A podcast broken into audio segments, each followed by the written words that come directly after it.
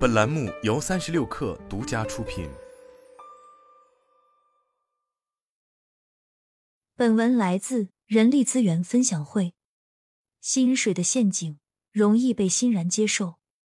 最低级的跳槽叫同水平跳槽，指的是新工作和原工作基本处于同一水平线上，既没有让你多一些薪酬，也没有使你学习或收获到更多。说白了，就是物理意义上，你的确从一家公司跳到另一家公司，但就本质而言，你的个人价值变化并不大。很多人在跳槽时都喜欢对比薪酬。只要发现新公司能够给到相比原公司更高的待遇时，跳槽的心就开始隐隐作祟了。他们很少会去思考思考这背后的原因。为什么同样的工作，你在上一家拿六 k，这一家就愿意给你八 k？你说，因为我有了上一家工作的经验，这些经验让我个人价值得到了加持，这本就应该给我加工资。如果我们假设这种推理正确。那同理，你如今拿了八 k 的工资，是不是要比当初拿六 k 时的工作做得更出色？可我们前面讲过了，你只是物理意义上的跳槽，并没有个人能力层面的上升，所以大概率你无法做到更出色。但你放心，即便是在这种情况下，公司也不会立马开掉你的，因为公司早就知道你做不到，他们就是故意给高出能力预期的薪酬。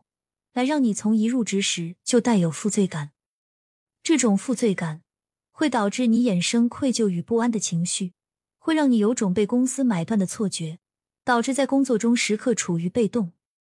这就是高薪的陷阱，很多人都愿意欣然接受。跳槽的本质是一个时间问题。有个问题，不知道你有没有思考过，为什么很多人跳槽都只会关心下一家的待遇？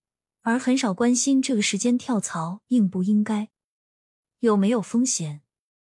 之所以有这样的疑问，是因为小慧始终认为，跳槽的本质就是在正确的时候里做出更好的选择。说到底，它的关键点在于时间，时间合适了，跳槽才叫跳槽；时间不合适，跳槽就是跳坑。你要知道的是，人在三十岁之后，体能就开始慢慢下降了。这个时候，单纯的努力就不再是你的核心竞争力了，反而你只能凭借自己独有的经验和掌握的资源来领先于年轻一代。换句话说，你不是白白比其他人年长十岁，你在很多事上都有自己的心得，而这些心得就是你长期的试错所沉淀下来的财富。所以，假如说你到三十多岁了，依旧还在不停跳槽的路上。不断变换在不同岗位和行业中，你自认为知晓十八门武艺，可无一门能够做到精通。再反看那些年轻气盛的一辈，即便他们也会跳槽，但人家总归是年轻气盛呀，人家还有资本，这样的资本是会随着进入职场的年限而渐渐减弱的。那些外表看上去跳来跳去很自在的人，但其实远没有踏实稳定的干好一件事的价值更高。为什么职场上有所谓的三十五岁定律？某种程度上，其实也是因为我们对于自身的担忧与惆怅。这并不是在故作焦虑，这就是现实。所以，小慧没有在抨击跳槽，跳槽是为了追求更好的职业发展机会。我只是可惜那些还没有修炼到位就急忙跳槽，最终却跳进坑的人。如果是自己的问题，跳槽也没有办法解决。本着跳槽的心，最终却跳进坑的人真的不少。我问过一些有跳槽想法的人，问为什么想要离开现在的公司，很多人都会说，在这里无法体现自己的价值，自己的工作很简单，很容易就会被人取代，就像流水线上的工人一样，根本没办法建立自己的不可替代性。其实这是一种很广泛的错误认知，不可替代性不在职位、公司。而在于人。换句话说，只要这个岗位还存在，那就没有工作是不可替代的。能够发挥不可替代性的，只有岗位上的人。而要创造并发挥这种特性，只完成岗位职责可不够，根本还在于实现岗位之外的作用，也就是为岗位添上附加值，扩展岗位的宽度。就像之前流传很广的一位司机的故事。这个司机不只是开车，还兼任秘书、办公室主任、负责后勤等多个角色。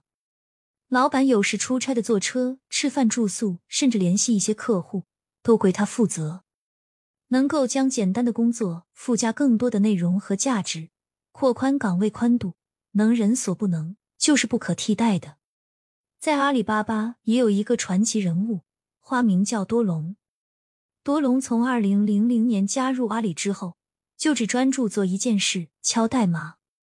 即使职级到了 P 幺幺，也坚持在一线写程序。多年的坚持，换来了多龙在技术上的不可替代性。不仅在阿里的工程师中流传着有问题找多隆，多隆本人也从以前的扫地僧。成为了如今的阿里巴巴合伙人。你看，把一项单一枯燥的工作坚持五年、十年，不断挖掘岗位深度，做到极致，也能成为专家，让自己在岗位中无法被取代。赵本山在《乡村爱情》里说过一句很真实的话：“自己没能力就说没能力，怎么你到哪儿哪都大环境不好？你是破坏大环境的人啊！”所以。跳不跳不重要，往哪跳也不重要，重要的是想要跳槽背后的动因。这个动因是不是自己的原因，还是说只是环境的影响？换个环境，问题就被解决了。这些问题要想清楚，不然这次跳槽之后，可能还想接着跳。你觉得呢？